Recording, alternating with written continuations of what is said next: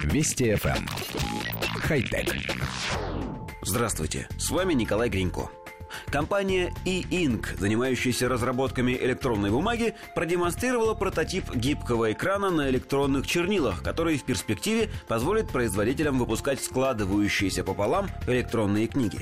Прототип заключен в складывающуюся обложку, напоминающую книжную – как и все дисплеи, работающие на электронных чернилах, он потребляет энергию только при обновлении содержимого и в целом выглядит читабельным.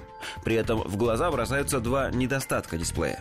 Первый из них заключается в том, что экран имеет глянцевую поверхность, а второй – в недостаточной гибкости. Прототип имеет относительно большой радиус изгиба и не может быть сложен пополам, как лист бумаги.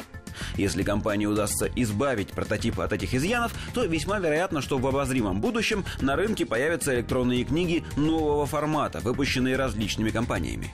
Опубликованный видеоролик демонстрирует не только этот гибкий дисплей, но и ряд других образцов различных форм и размеров. Коллектив редакции нашей программы когда-то восторженно встретил появление первой электронной бумаги, экранов, потребляющих энергию только во время смены картинки. Нам казалось, что еще совсем немного, и у каждого будет личный небольшой гаджет, в котором хранятся тысячи любимых книг. Гаджеты появились, но ажиотажного спроса на них не возникло, да и читать с электронной бумаги оказалось не так комфортно, как ожидалось.